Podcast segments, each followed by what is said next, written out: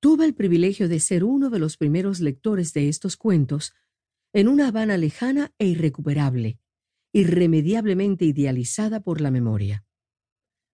Inaugurando una costumbre que se ha mantenido a lo largo de muchos años, su autora, Daina Chaviano, me los dio a conocer para escuchar mis opiniones con la misma atención y confianza con que yo he oído y sigo oyendo las suyas. Si cierro los ojos, soy capaz de recordar perfectamente la textura del feo papel de ocho y medio por trece pulgadas, hecho con bagazo de caña, en que estaban mecanografiados los relatos. No, aún no había empezado la era de las computadoras. Incluso me parece estar viendo el color grisáceo, un tanto desvaído, de las letras, tan diferentes de las que imprimen nuestras sofisticadas máquinas láser de hoy. Aquellos relatos que exploraban distintas vertientes de lo fantástico me entusiasmaron y más de una vez le insistí a su autora para que los reuniera en un libro.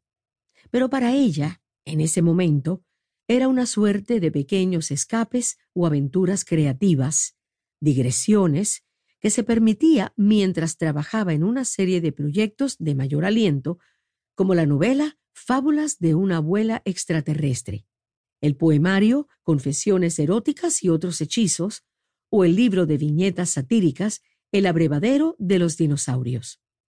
Ya veré qué hago con ellos, me repetía, evasiva, cada vez que yo salía en defensa de esas historias sin lectores y le reclamaba su derecho a ser publicadas.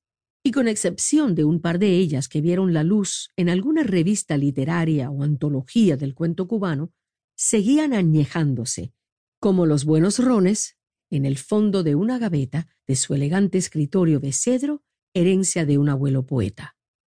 Años después de escritos, por fin esos relatos se reúnen con el título Extraños Testimonios, y compruebo con satisfacción que su magia y su capacidad de encantamiento no han disminuido.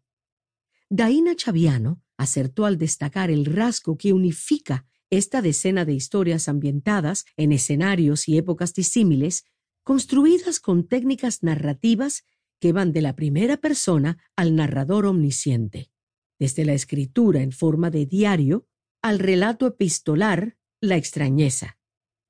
La condición de sorprendente y de fuera de lo común que se expresa a través de personajes, anécdotas y atmósferas es el común denominador de sus cuentos.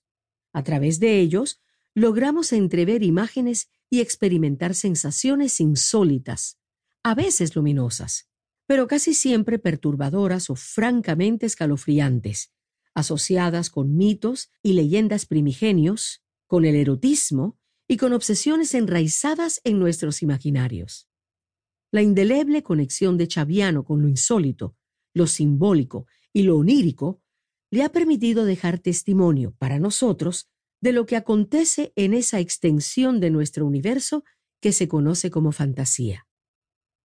De eventos, salvo una que otra excepción, de naturaleza oscura y enigmática, en los que desempeñan un papel fundamental una galería de seres humanos o sobrenaturales, tenebrosos y aviesos, y un humor tan negro y perverso como refinado. Un recorrido por las páginas de este libro dividido en dos secciones, Sacrilegios Nocturnos y Prosas Ardientes, pone de relieve que cada uno de sus cuentos es un pequeño mundo al que se nos permite asomarnos durante unos breves instantes para ser testigos de lo que en ellos acontece. El quehacer de los creadores de ficciones es recreado en dos fábulas deliciosas.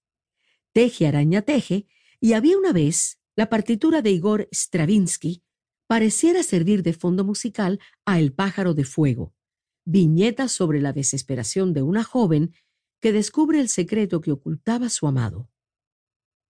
La joya es un clásico relato de horror, pero arropado por la estética del Art Nouveau.